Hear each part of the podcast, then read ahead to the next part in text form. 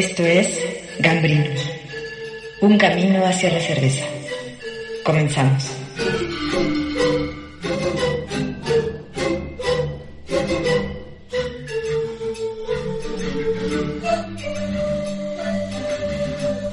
Bienvenidos, los saluda Rodrigo Elizalde. Este es el primer episodio del podcast de Gambrinus, un camino hacia la cerveza. El día de hoy nos acompaña en nuestro primer viaje Gustavo, un personaje con el que conversaremos sobre cómo se vivió el inicio de la cerveza artesanal e independiente en la Ciudad de México. Y nos platicará un poco sobre su experiencia con los estilos, la distribución, nos contará también sobre sus gustos musicales y nos guiará por un recorrido a través de los cinco continentes. Sin más preámbulos, cosacos, llegó la hora de ensuciarnos los bigotes. Gustavo, bienvenido a esta primera edición del podcast. Gracias por acompañarnos. ¿Cómo estás?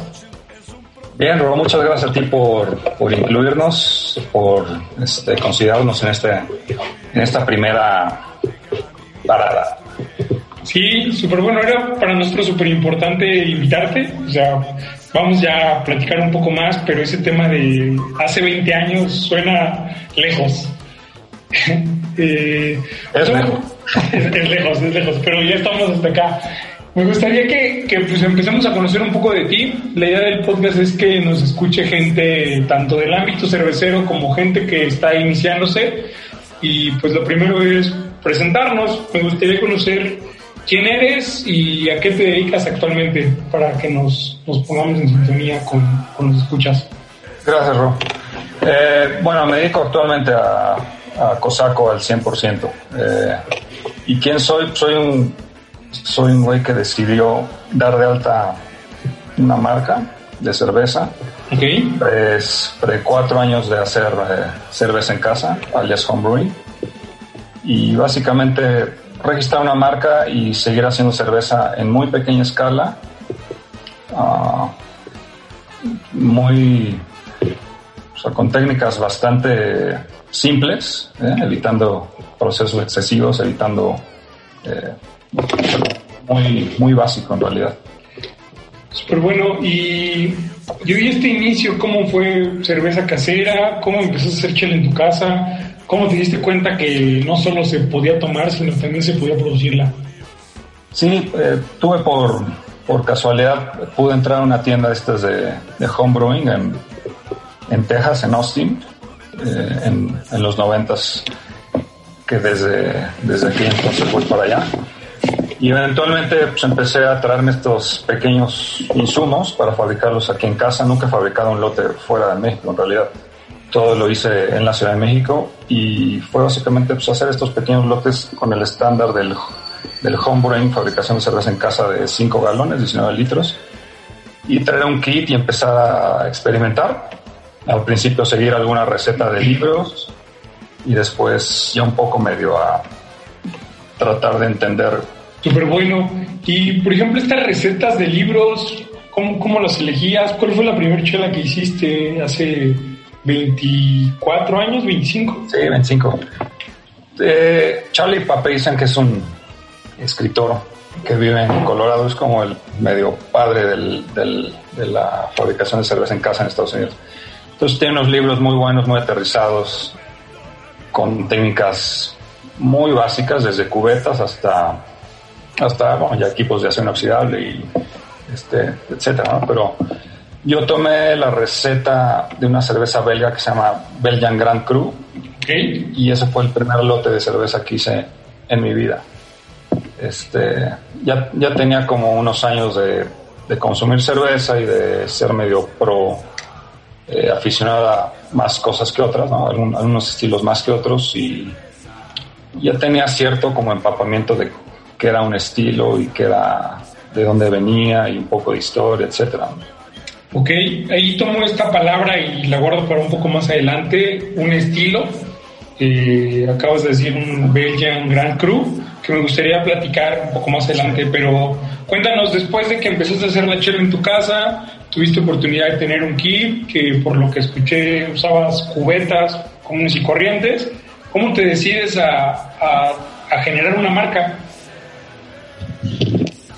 Sí, el, hobby sucedió en mí como bola de nieve, entonces eventualmente mientras podía ir este, regresando a esa tienda, pues seguía comprando cosas y, y estoy, estoy hablando de un lapso de cuatro años, ¿no? digo, si es un tiempo considerable para ir acumulando cosas y cualquiera que esté empezando a hacer cerveza, se, se dará cuenta de la cantidad de cosas que uno acumula, porque finalmente vas mejorando tu proceso, te vas equipando y eso requiere pues más cosas, tal vez dejar de usar lo primero y empezar a usar ya ahora o complementado con lo primero. Entonces, pues, uno se vuelve un poco un acumulador de, cosas para ir haciendo este, incluso este hobby, ¿no? Más y mejor chela, ¿no? Sí, sí, sí. Entonces, digo, esa es mi experiencia en el homebrewing, es esa, como ir comprando, este, acumulando, usando, eh, pues hasta que ya tenía cierta infraestructurita para, bajo esos parámetros también muy chiquitos, empezar a ofrecerla en el mercado, en un nicho también de mercado bastante bastante concentrado, ¿no? Me, iba a visitar lugares en la Roma, en la Condesa, me di el tour de todas las embajadas, eh, acá, Coap, o sea, digo, donde se te ocurra. Y, y, yo en el Inter ya entregaba cerveza a domicilio. Entonces, por, ejemplo, he este entregado cerveza a domicilio pues por, por un largo tiempo de mi vida. Entonces, este, pues eso, de eso hacía al principio. Entonces empezaste a, juntar cosas, experiencia, pasan los años, decides salir a vender ese producto. Eh, ¿Sales como Gustavo o ya sales con, con, la marca de Cosaco? Y me gustaría que me cuentes ahí de dónde sale Cosaco. Sí, sale, sale, sale la marca Cosaco. Yo digo, pre, pre Cosaco vendía algunos fiestas o cositas así sencillas, pero en realidad no vendía gran parte, no, vendía mis cervezas, en realidad más bien era como poco autoconsumo y sí, como colocarlo en alguna que otra fiesta. Cosaco lo registro en el 99, me dan el registro en el año 2000, entonces por eso, por eso el, por eso estamos cumpliendo 20 años, entonces Felicidades. Eh, pues así empezó, o sea, como una acumulación de cosas, registrar una marca y establecer un, una persona física legal y pues ya trabajar, en realidad. Súper bueno. Gustavo, eh, una de las ideas de este podcast, y lo compartimos a todos, es incluir también los gustos musicales de las personas a las que entrevistamos. En este caso, para planear este, esta charla, tú me compartías tu interés por hacer un viaje a través del mundo, ligando una canción a cada continente, ¿no? Entonces, para este primer corte, me gustaría que comencemos con la rola que representa América, que quizá nos cuentes un poco por qué la escogiste, si la vinculas a alguna chela, no sé, eh, te escuchamos. Sí, bueno, eh, esta es una canción de Pablo Beltrán Ruiz, que es uno de estos personajes de los 60 con orquestas tremendas en esa escena de, pues, de este país, ¿no? Y de esta escena tremenda en la Ciudad de México. Música súper instrumental, ¿no? Movidosa. Sí, y, y, en realidad la canción me parece como una, una buena introducción y en realidad la canción es, es, la, es la primera canción del lado A de este disco, entonces es, es, lo, que, es lo que va y se llama Deténgase, vea y oiga. Eso. Que justo es lo que queremos que hagan, que se detengan, nos vean y nos escuchen. ¿Y las ligas alguna chela en particular? No, realmente, pura música en este momento. Pura música, vamos empezando, eh, estamos arrancando el primer corte del primer programa del podcast de Gambrinus y ya regresamos para seguir conociendo más a Gustavo.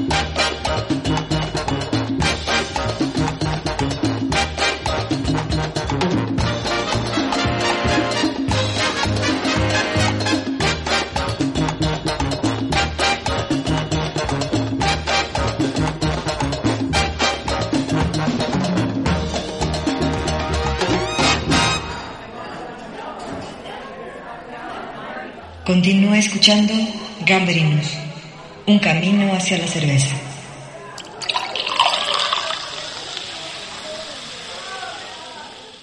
Bueno, Gustavo, estamos de regreso después de escuchar esta super canción de México de 1967, de Tenga ve, oiga, y pues queríamos seguir escuchando un poco de tu inicio. Eh, Cosaco ya sale, dejas de vender chelas en fiestas, y, ahí, ¿cómo era la, distribución? ¿Cómo conseguías tus primeros clientes? Leí en un artículo que tienes una entrevista de hace algunos años que visitaba restaurantes, aquí tengo el nombre de algunos, y, me gustaría escuchar eso, el nombre y, dónde se encontraba Cosaco hace 20 años. Pues en realidad yo hacía, del, hacía el proceso de fabricación y hacía la repartición, entonces en realidad la, la cosa estaba centralizada en mí, o sea, yo lo hacía. Eh, y era pues simplemente meter la cerveza en barril, carbonatado, llevar un producto carbonatado tal como lo que pretendió ofrecer. Okay. Porque yo estaba ofreciendo cerveza en barril, no en botella, desde el principio. Decidí eh, el barril porque me parecía una forma mucho más práctica para algo tan chico, eh, mover 20 litros, ¿no? O 40 litros. Este, y obviamente con una escena o una oferta de cerveza de barril muy escasa, entonces con una oportunidad grande de mercado por lo mismo, ¿no? Solo tenemos las dos marcas de ambas de ambos grupos cerveceros, entonces había o Cluster en su versión claro oscura o había Model en su versión claro oscura, no había mucho más. Entonces la cerveza de barril se entendía como clara oscura. Okay. Y luego este, pues me puse a ofrecer algo como rojo y negro. Este, rojo y negro. Entonces, podemos decir que Cosaco comenzó con estilos que eran rojo y negro. Roja y negra, sí. Eh, la roja fue una... Yo tuve, como, como, como habrás como escuchaste, eh, empecé a hacer cervezas belgas y hice muchas cervezas de Bélgica. Entonces, la cerveza roja es una cerveza con influencia belga, eh, notas caramelizadas, semidulce, frutal. Y digo, no, no entendieron las cervezas belgas de alta graduación, de 9%, que están este, refermentadas en botella, etcétera, etcétera. Estaba hablando de una cerveza más como de consumo, consumo de barril. Ok. De gravedad media alta. 5 8 de alcohol, 6. Que obviamente tomas un vaso y, o sea, sí, sí te puede, sí te puede sorprender, ¿no? pero o sea, en, ese, en, ese rango de cervezas de Bélgica, ¿no? Entonces ah, es la cerveza roja, entonces y la cerveza, la paralela que hice, la hermana es la cerveza negra, que es una cerveza porter, ¿no? Como un estilo más aterrizado, ¿vale?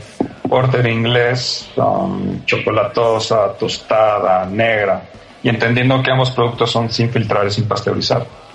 Claro. Hoy me parece quizá un poco burdo pensar en ponerle una cerveza como estilo roja o negra. Estamos hablando de hace 20 años. Me parece algo súper innovador. ¿Qué, ¿Qué, te animó a hacer eso? Porque lo que escucho es, tú digerías o, agarrabas información de fuera de México, te dabas cuenta que había cervezas belgas, eso generó inspiración en ti, pero llegas a México y les dices, ¿saben qué amigos? Voy a hacer una cerveza roja y una cerveza negra. ¿De, de dónde surge esa idea? ¿O por qué la razón de hacerlo? En realidad me pareció lo más aterrizado y lógico que hacer para alguien que, que nunca, que nunca este, ha tomado algo así. Entonces no quería rebuscar demasiado con la finalmente la información que alguien en un bar o en un restaurante tiene que comunicar al cliente. Eh, lo más aterrizado pues rojo y negro, simplemente los colores de la cerveza, siendo que en ese momento en la historia de México no había una escena microcervecera como tal, entonces no había mucho conocimiento. Eh, entonces básicamente fue como aterrizarlo y no me iba a pelear con el claro oscuro, es clara, este, claro oscuro en, un, en cualquier lugar, un modelo, cluster, pues es bastante, bastante, bastante este, común. Claro. Eh, ¿Y por qué Cosaco, Gustavo? Cosaco, bueno, Cosaco, estuve buscando algunos nombres. Mi primer intento de registro de marca fue Pirata, por la, esta cosa chistosa entre el pirata personaje y el, la piratería. Estaba finalmente buscando un personaje real, robusto, existente en la historia. Entonces, cuando no logré pirata, entonces me puse a escribir una serie de nombres y llegué a Cosaco un poco derivado de un libro del gran escritor y bebedor eh, Michael Jackson. Todo un personaje que documentaba la cerveza desde un punto de vista diferente, ¿no? Que justo vale la pena recuperar también esto. Hablábamos de estilos y me parece que él fue una de las personas responsables de lo que hoy definen los estilos, ¿no? Sí, digo, él, él está, yo creo que es esta, este señor que recopila toda esta información de la gran escuela de cerveza de Bélgica, ¿no? Que había un gran comunicador de la cerveza de Bélgica, de Bélgica, ¿no? Y él, obviamente, siendo inglés, aterriza toda esta información de varios centros cerveceros del mundo y es el gran como exponente, ¿no? Este, de, contarte y decirte y que conoció al monje y que conoció al cervecero y que y me estoy, estoy yendo desde los ochentas para acá, entonces él es un gran referente. Y entonces en una, en una de sus, de sus descripciones sobre Stout Imperial, okay. habla de la exportación de esta cerveza fuerte, robusta, que va de, que va de la isla a, a la colonia rusa de los Ares. ¿No? Mi, este, Catalina Grande, 1890, 1800 y tantos. Entonces, de ahí, de ahí tomo el nombre, Catalina Grande y, y, los, y las tropas cosacas que toman cerveza. Entonces, por ahí se le designó el nombre de Imperial. Ok.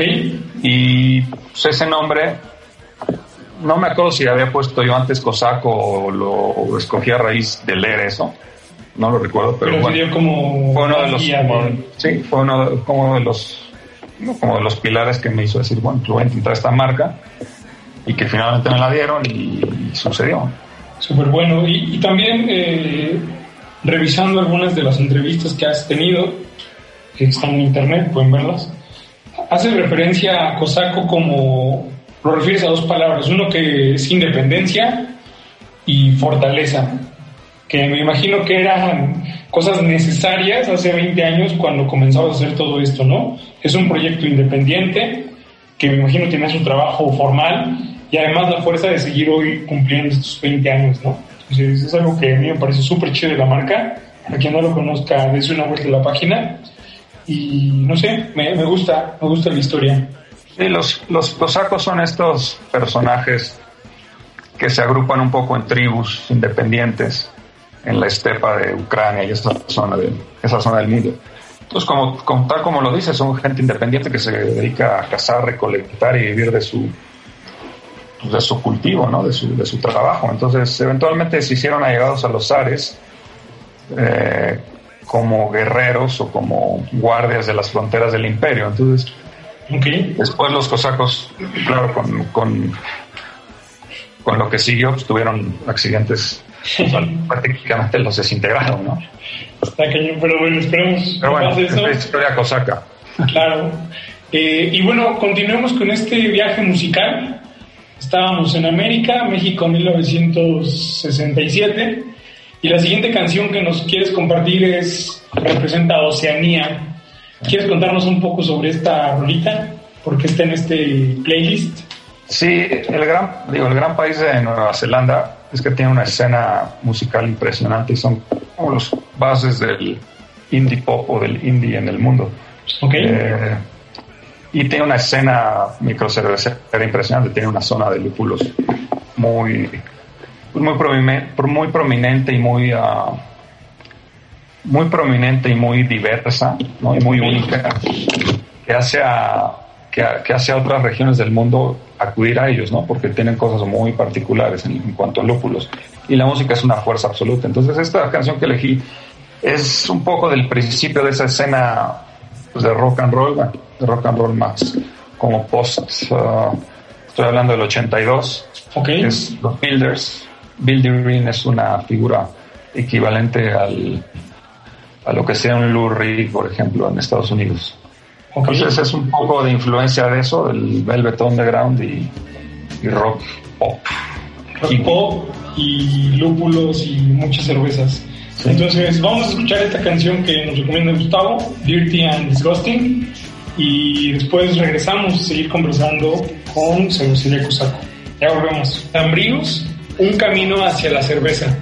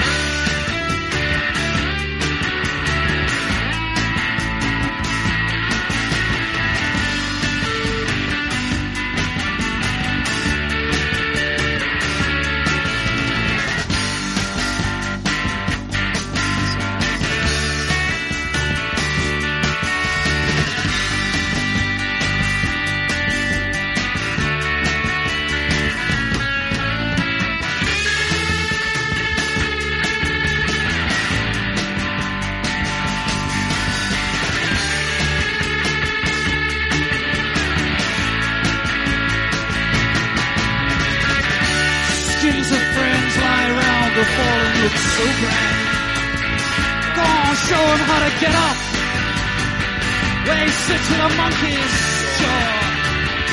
God show him how to get up. It'll teach you how to laugh. It'll squeeze in your feet as you spin your feet yourself. Eat me raw. It's so dirty and disgusting.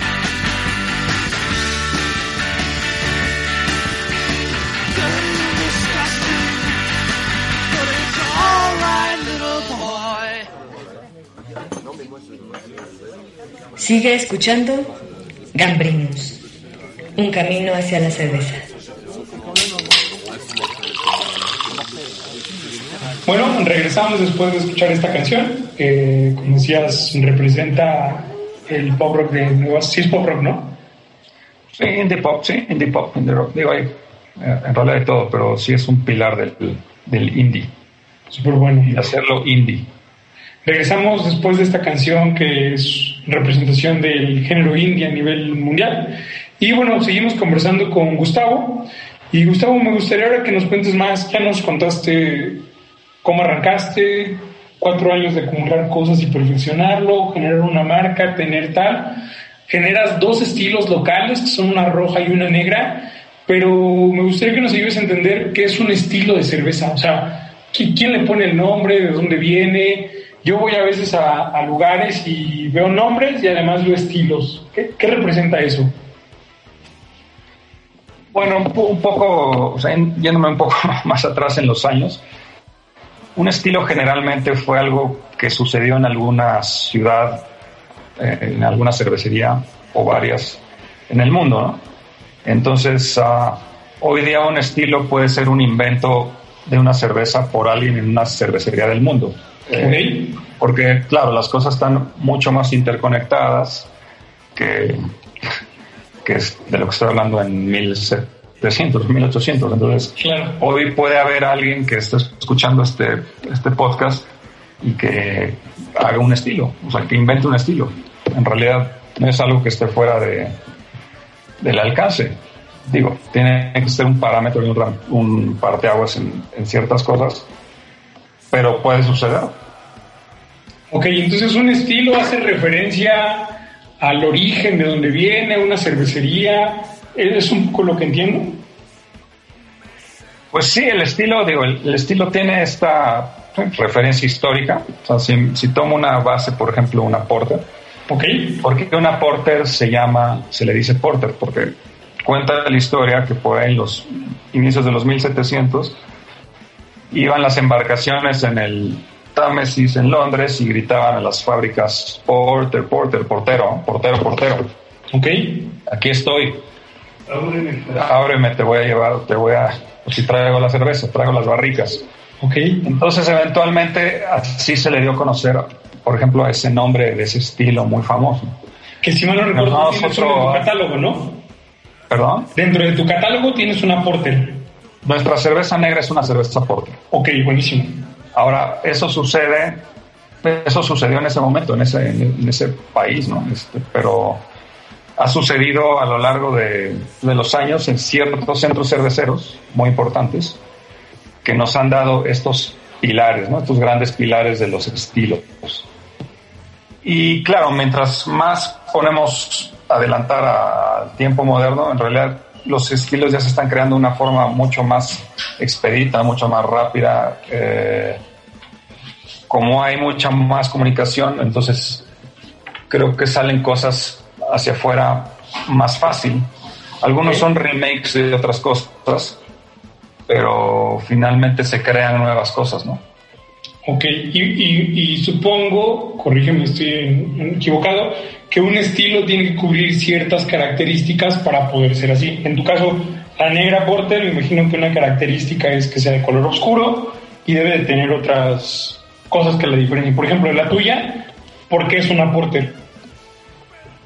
El, la, la, línea delgadita.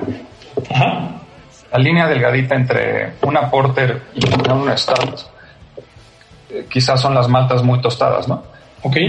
Entonces, nuestra porter es tostada, pero es caramelizada y es este y es maltosa, ¿no? Es una, es una porter que no tiene una presencia de lúpulos eh, imponente, o sea, no, no, no suenan los lúpulos, es un producto más bien muy maltoso, muy tostado, muy chocolatoso. Entonces, eso lo hace una porter versus un estilo primo hermano que sería un stout, ¿no? Y stout como tal la palabra quiere decir pues, más robusto, más, más fuerte, stouter.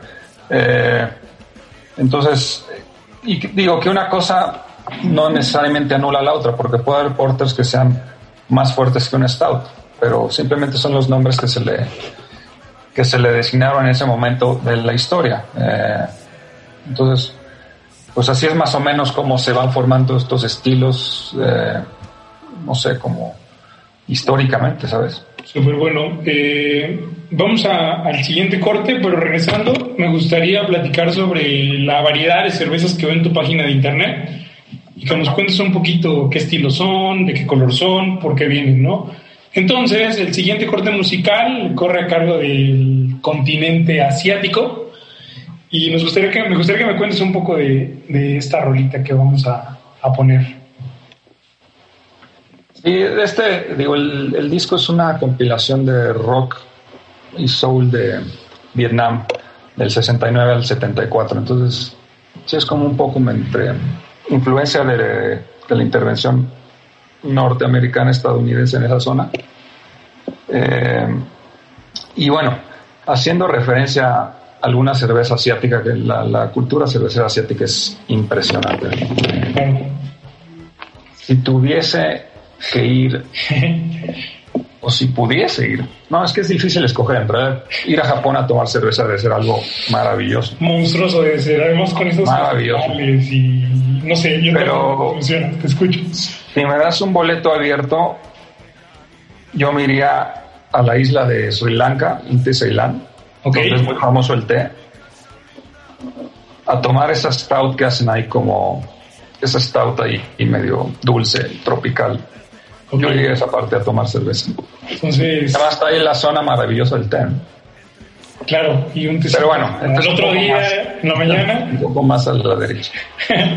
entonces, la siguiente canción, recomendación de Gustavo de Cervecería Cosaco, va acompañada de un estado más cercana a imaginarnos que estamos ahí.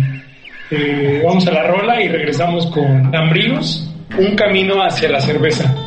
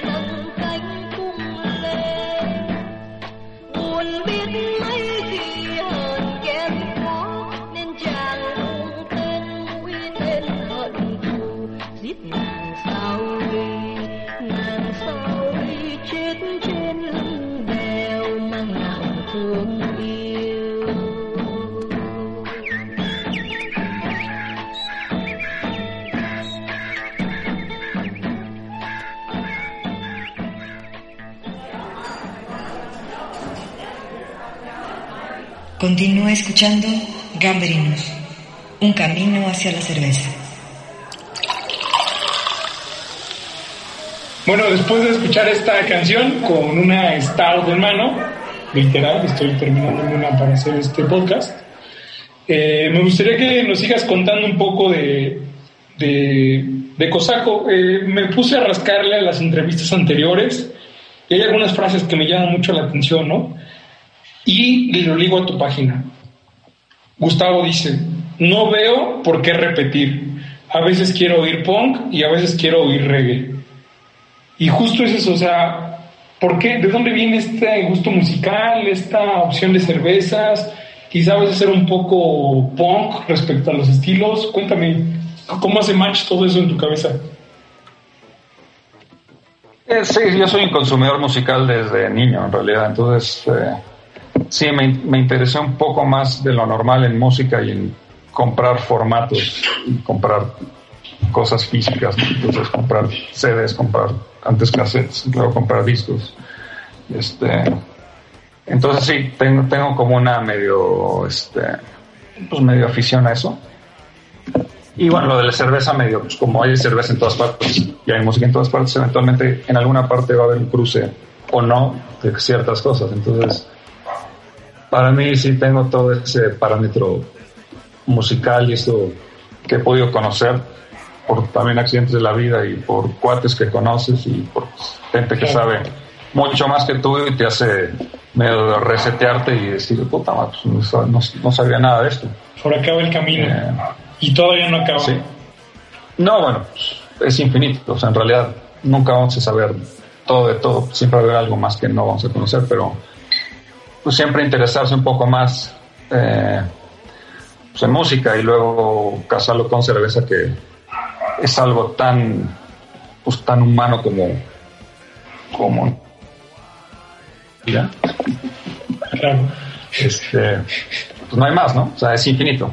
Es infinito. Y de hecho ahorita entro a tu página y la tengo aquí enfrente y veo muchos, muchas cervezas, dice archivo cervecero. Algunos estilos de temporadas pasadas. Y literal, o sea, aparecen carteles de conciertos.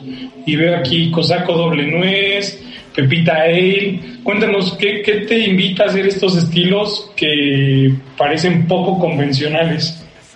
Sí, nosotros hacemos estos tres estilos de línea en barril. Eh, y a lo largo de los años he hecho estilos que se apegan a, cierta tradicionalidad de, de, cervezas clásicas y en otras ocasiones hago cervezas, o sea, cervezas que no tienen no tienen mucho que ver, o sea, hacen, coinciden una cosa, por ejemplo, eh, no sé, Pepita de Yucatán en hacer una cerveza que tenga un perfil pepitoso. Este, He hecho ese tipo de cosas en varias ocasiones. No sé, Pinole, que hicimos una con Pinole que ni siquiera tiene póster.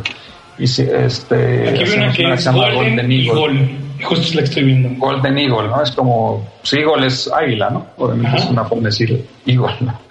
pero, pero tiene higo. Eh, entonces, e, ese swings que suceden, suceden un poco por medio por medio aceleraron la mente, no sé por qué suceden, pero son cosas que suceden que suceden en mi interior y que las canalizo con un producto que son lotes en este caso muy chiquitos, súper, uh, sí, que se han vendido como en, dos o tres lugares. Digo, mientras vamos creciendo un poquito más, logramos colocar más producto en más lugares, pero si hemos hecho de esos postes cervezas que literalmente fueron 100 o 200 litros, ¿sabes? Yo, por ejemplo, lo piensas hoy día y es, nada, es, es nada, en realidad es súper poquito y afortunados los que la probaron.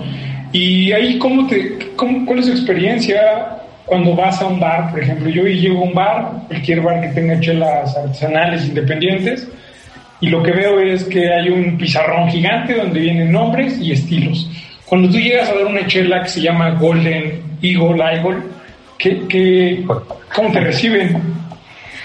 Sí, no, es una cosa rara, en realidad. Yo mi forma de fabricar cerveza, este, y lo digo sin pretensiones, estoy buscando hacer lo que no veo, ¿no? Ok. entonces, si veo mucho de esto, más bien no soy tan, tan propenso, no soy tan propenso a hacerlo. O sea, lo puedo hacer de alguna forma, pero hay ciertas cosas que me, pues, que me vibran en la cabeza y que digo, ¡pum! Vamos a hacer esto. Y afortunadamente en ese tipo, en estos pósters, es realmente la imagen este, preciosa de, lo que yo pensé en hacer en una cerveza y afortunadamente y por, por destino, eh, quien hace este gráfico, este, todo este material gráfico es un muy buen amigo mío y colaborador y, y este parte íntegra de Cosaco Ponderosa y parte íntegra de la marca porque ha, ha dado un antes y un después a nuestra gráfica, ¿no? que es realmente súper bonito. forma libre. Este, no tenemos que usar el mismo logo, no tenemos un pantón, no tenemos, no tenemos que hacer absolutamente nada, ¿no? Digo, hay, hay un respeto quizá por el por la imagen central, pero claro. es, forma libre. Entonces, y así están hechas nuestras cervezas. O sea, con forma libre. Se, se busca la estandarización y homogenización. Homogene, homogenización. que sean iguales todas. Homogenización, ¿no? Eh, claro, absolutamente, porque si no, pues iríamos izquierda, derecha, estamos dando una cosa inconstante.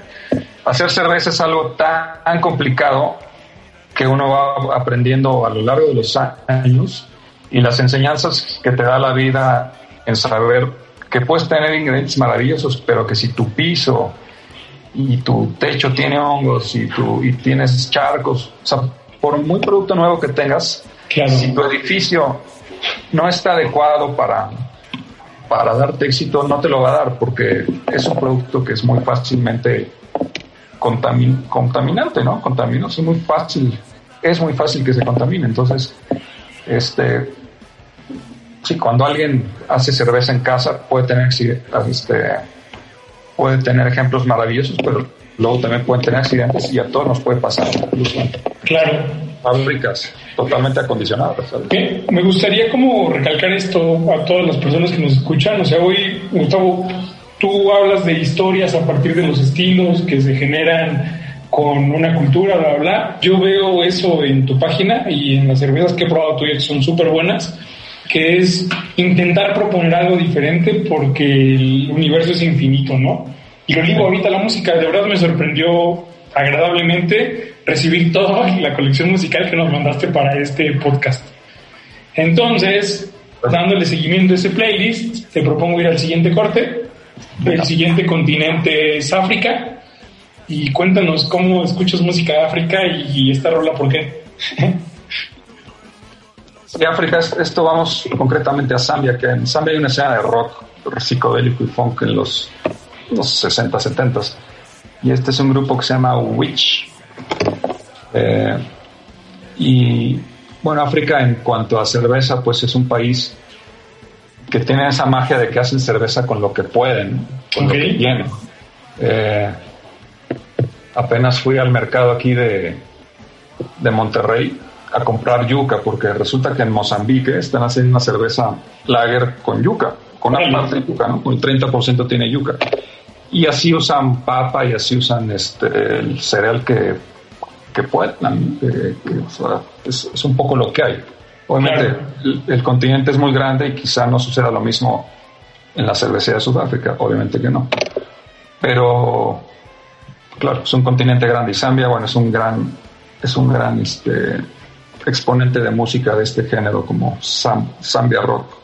Y propositivos en el tema cervecero y musical, ¿no? Entonces, te propongo que vayamos a escucharla. Ya regresamos para nuestro último bloque con Gustavo de Cervecería Cosaco y que nos siga compartiendo un poco de su experiencia, opinión y vivencia del mundo cervecero desde hace más de 20 años.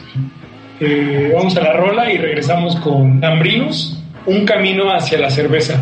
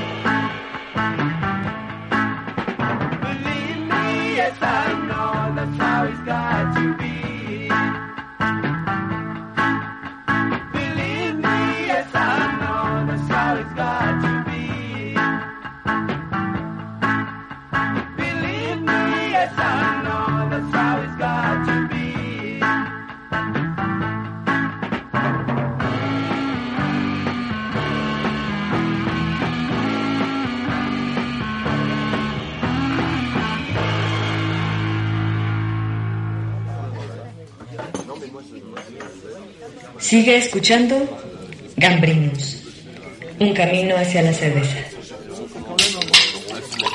Estamos de regreso con Gustavo de Cervecería Cosaco. Y bueno, Gustavo, revisando estas entrevistas que te han hecho y platicando con el amigo que, que me presentó Cosaco hace tiempo, Martín, te mandamos un saludo. Eh, veo como cuatro cosas que me llaman mucho la atención. Tú nos dices que cerveza o cosaco es arte, entretenimiento y folclore más no poder. Y mi amigo Martín me deja la palabra underground. O sea, él relaciona cosaco con esta onda de solo en barril, solo en lugares limitados, muy pocas botellas. Cuéntanos un poco el arte, el entretenimiento, el folclore del underground, dónde habitan en, la marca y en Gustavo. en realidad, como somos una marca tan local que se centra en vender este, cerveza. Creo que aún no lo hemos dicho, Gustavo está ubicado en Ciudad de México. en Ciudad de México. Entonces, somos un producto súper local que en realidad el 90-95% de nuestras ventas están aquí. entonces, todo parte de, de ofrecer un producto en barril, sin filtrar, sin pasteurizar y todo el hecho de convivir alrededor de una barra de un bar, O de una cervecería, de un lugar. Entonces, eh, esa es la historia de la cervecería, en realidad, ofrecer este tipo de productos donde, donde quizá te reúnas para probarlo, eh, donde te haces un espacio. Y explícame un poquito eso de filtrado no filtrado, o sea, ¿qué beneficio puede tener para el consumidor o alguien que le ofrezca una chela? Mira, este es sin filtrar. Ahí tú, ¿tú qué opinión tienes? Pues mira, yo creo que la, la, diferenciación principal entre un producto industrial y un producto artesanal es la pasteurización. Que la pasteurización es este hecho de, inyectar calor presión para tener un producto con tiempo de vida en aquel. Entonces, nosotros no hacemos eso. Nuestro producto es absolutamente natural y no tiene un tiempo de vida de anaquel destinado para estar a temperatura ambiente en realidad. Entonces es un producto que está vivo, que no está filtrado, que no está pasteurizado, entonces que tiene ese cuidado necesario del frío para, para, para mantenerse en condiciones óptimas. Entonces, claro, nosotros no le vendemos un supermercado donde la cerveza está ahí sentada dos meses o, de ahí underground. o lo que sea no, no, es algo que hacemos. Entonces, es un poco por ahí, ¿no? Eh, claro, el vender cerveza así, pues te acorta un poco el panorama, pero somos muy locales, entonces eh, pues es un poco como esa relación bar, gente, eh, estar, estar y probar Súper bueno. Y al final, creo que este tema de folclore también está interesante, ¿no? O sea, que lo ligues a eso me llama mucho la atención. Tu página es súper folclórica y, está chido. Y creo que también lo hice en la entrevista. Eso representa a México. Somos folclore por todos lados. El de los colchones, el de los tamales. sí, bueno. sí, que qué país más folclórico. Sí, esta ciudad es tremendamente folclórica, ¿no ves? Lo puedes ver todo en realidad eh, y, en folclore, entonces. Súper bueno. Gustavo, eh, pues vamos al último corte musical. Este aterriza en Europa y después de esto regresamos para el corte y cuéntanos un poco esta rola que va a continuación. Eventualmente llegamos a Europa y esta es una canción del 68 que es el gran Sergi Gainsbourg con, con la gran eh, modelo eh, artista Brigitte Bardot. Súper bueno, pues vamos a escuchar esta canción. Destápense una chelita europea en este punto del podcast y ya regresamos para el cierre con Gustavo de Cervecería Cosaco.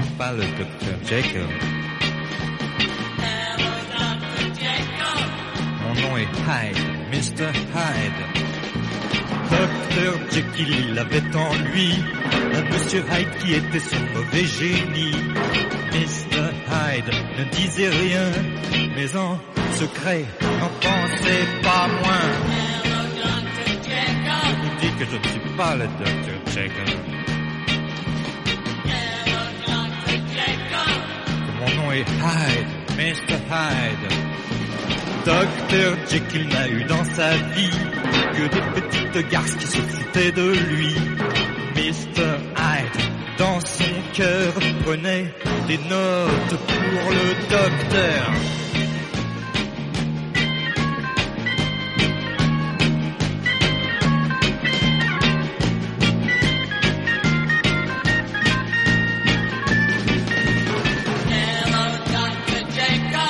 Il n'y a plus de Dr. Jekyll.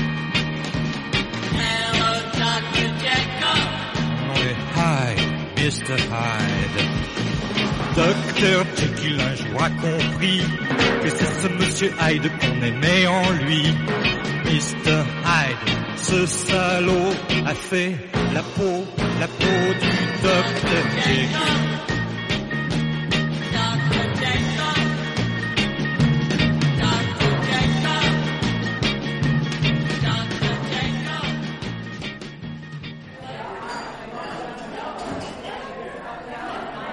Continúa escuchando Gambrinus, un camino hacia la cerveza.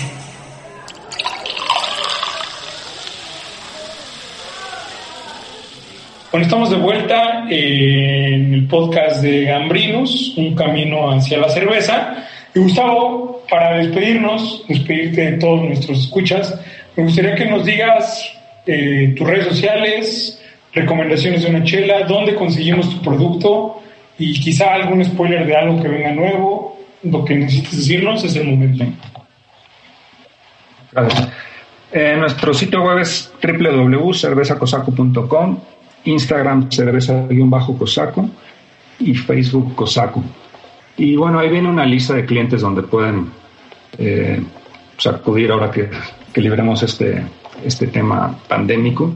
Correcto. Nuestra cerveza está en todos esos lugares en barril y hemos estado impulsando la botella.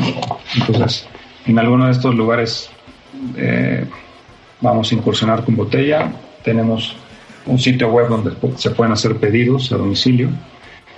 Y en realidad seguimos en la lucha y seguimos en la pues en la automejora, en la, en la eficiencia, en uh, pues ir hacia adelante y quizá el paso que nos pueda pues como como dar un poco de mejores perspectivas es tener un, un lugar o lugares propios. Súper bueno. Entonces, pues para allá va, esperemos que suceda y, y si sucede, pues seguramente allí nos veremos. Buenísimo. Gustavo, también gracias por participar en el evento Gambrinus. Es un festival que organizamos cada año. Siempre estás ahí con nosotros. Y no se les olvide pedir chelas Cosaco. Ya tienen las redes sociales. De todas maneras, las vamos a compartir en el Instagram de Gambrinus. Y pues de nuevo, un placer escucharte. Eh, y te mando un fuerte abrazo. Gracias, Roy. Ojalá que el Gambrinus suceda este año. Esperemos. Eh, tenemos que ver la forma de adaptarlo a la nueva norma. o no sé, pero tiene que suceder. Hay que patearlo lo más posible para que estemos ahí todos brindando. Sí, felicitarte porque en realidad es un, es un gran evento. Eh, es un gran evento aterrizado y de, como de, pues, finalmente estás haciendo esto, informando, difundiendo en buen pedeza absoluta y, y, la verdad es que te lo agradezco mucho. No, gracias a ti. Y dentro de esta emisión eh, estamos considerando incluir un apartado donde invitemos a personajes que tengan gusto por la cerveza y nos compartan un poco su experiencia, recomendaciones. Y el día de hoy tenemos una invitada bastante especial. Hola Mandy, bienvenida. Hola, ¿qué tal, Rodo? Aquí pasando justo la contingencia aún, porque estamos todavía en contingencia por la pandemia del coronavirus. Ya sé, es algo que nos ha tenido bastante limitados en cuanto a convivencia social, pero poco en consumo de cerveza. Exacto, es lo que te iba a decir, no nos ha limitado a estar degustando cerveza todos los días, ahí en casa ahora. Exacto. Mandy, nos gustaría que nos cuentes un poco cuál es tu camino de la cerveza, alguna recomendación de la semana, del mes, del año. Eh, ayúdanos. bueno, la verdad es que tengo muchísimas. ¿eh? Eh, yo, eh, mi camino hacia la cerveza eh, nace principalmente de abrir un blog de cerveza en Instagram llamado Río de Malta.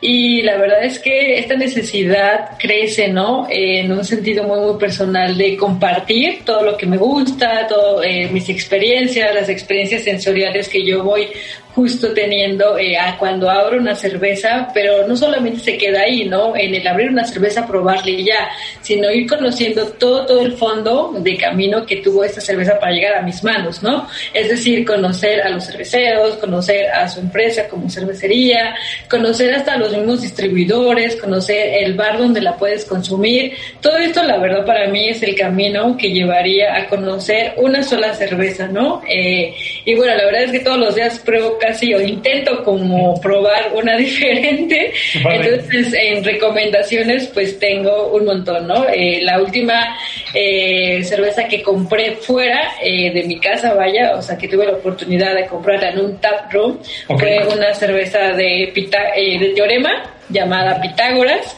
Es una sazón, justo la compré en el tap room de Teorema en Lúdica, que está en Tijuana.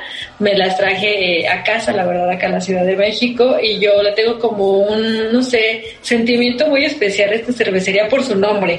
Debo de admitirlo, ¿no? Yo estudié actuaría en ciencias, son matemáticas, y todos los días por pues, al menos cinco años, un poco más, eh, escribíamos así diario, diario, diario en las tareas, en los exámenes, en todas partes de los libros, se leía teorema, teorema, teorema, teorema, ¿no? Entonces, cuando visité la primera vez Tijuana y conocí esta cervecería, fue como, wow, un sentimiento así súper bonito, ¿no? De el nombre de la cervecería y la verdad es que aparte sus cervezas están súper bien hechas, ¿eh? O sea, justo conocí a, los cerveceros de ahí y de Lúdica y tienen una cerveza increíble que ya apenas está llegando a la Ciudad de México eh, y también a otras partes de la República y eso es muy bueno, ¿no? Porque ya no solamente se queda ahí eh, tal cual estancada en Tijuana, ¿no? Sino ya se está expandiendo para que más paladares la conozcan.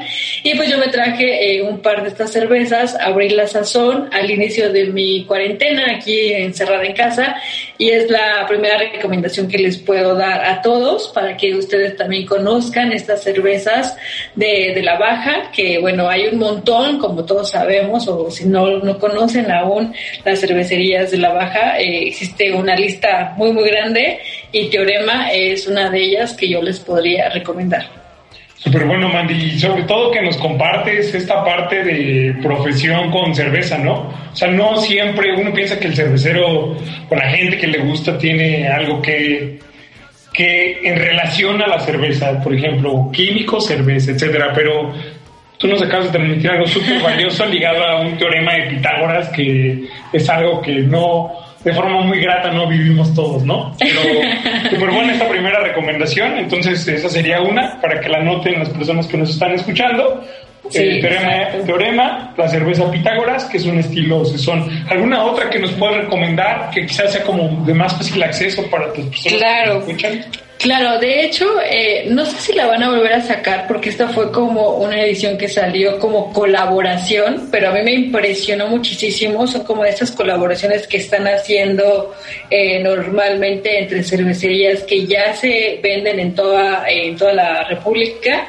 Eh, fue una colaboración entre la cervecería de Colima y la cervecería Hércules. Fue crema de volcán una, una dry stout. Fue increíble. La verdad es que tenía muchísimo que no disfrutaba tanto una cerveza de este estilo, así como stout. Súper cremosa en el paladar. Justo cuando la sirves creas como esta cascada del nitro eh, en tu vaso y puedes ver como, no sé, estas burbujas increíbles de la consistencia de, pues, de los granos, ¿no? Que están eh, en esta cerveza. Me encantó. No sé si esta pueda volver como a elaborarse porque te digo, fue una colaboración, pero yo los podría invitar a que justo prueben este tipo de colaboraciones entre estas dos cervecerías, que es como ya mucho más accesible eh, justo su distribución en toda la República Mexicana. Sí, súper bueno. Y también darnos cuenta que entre las cervecerías interaccionan y quizá estas cervezas las vuelven un poco más interesante. O sea, nos acabas de decir ahorita que es una chela nitrogenada, dry stout, y que probablemente no va a volver a existir, ¿no? Entonces también es un punto bueno para que las personas que nos escuchan no se frustren, sino que más bien se dediquen a buscar qué hay de nuevo y qué viene todos los días. Sí, la verdad es que Hércules nos ha sorprendido muchísimo como cervecería, o sea, todo el tiempo se está reinventando, o sea, siempre está sacando como una etiqueta nueva y eso está muy padre, justo las colaboraciones que hace con muchísimas más cervecerías, eh, siempre sacan productos muy novedosos, este fue uno, entonces pues siempre estén como al tanto de las novedades que están sacando eh, entre cervecerías como, como Hércules. Súper bueno, Mandy. Eh, y para seguir las novedades, yo, les invitaría a todos a que te sigan en tus redes. Eh, claro. Si quieres recordárnoslas y compartirlos, porque la verdad es que Mandy tiene, además de un buen gusto cervecero, le gusta tomar buenas fotos y, y como tema visual también bastante amigable. ¿Cuáles son tus redes, Mandy? Bueno, está en Instagram, que es donde subo eh, la mayoría de mi contenido. También está Facebook, es arroba río-de-malta.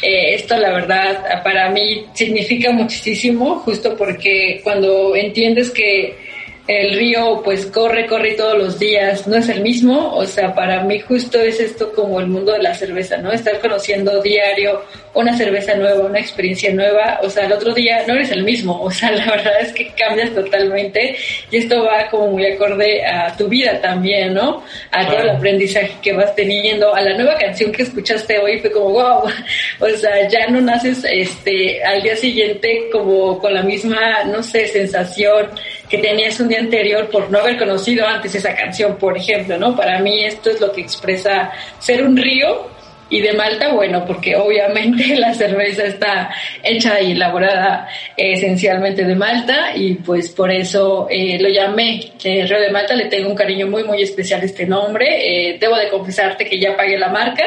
Súper bueno. está, está certificada mi, mi, logo y mi marca, porque ya había tiendas, ¿eh? boutiques que empezaban a llamarse Río de Malta así online y fue como, ¿what? no, espérense, yo también voy a hacer una tienda algún día, entonces ya tengo el nombre y es mío. Claro, no, y además todo el trabajo que has hecho en estos años, o sea, creo que hoy este tema de compartir siempre ha sido súper bueno. Gracias por acompañarnos y, y, que esto sigue. Nos gustaría más adelante invitarte a platicar contigo 40 minutos, 50 y que nos mandes música.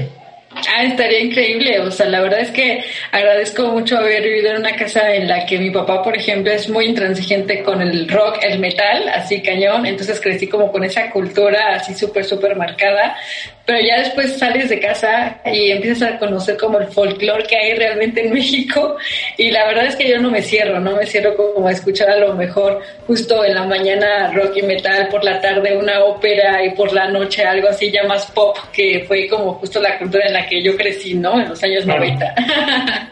Súper bueno, Pero, sí, muchas gracias Rodo por la invitación y pues ojalá sigan también este programa y crezca y haya muchos más episodios.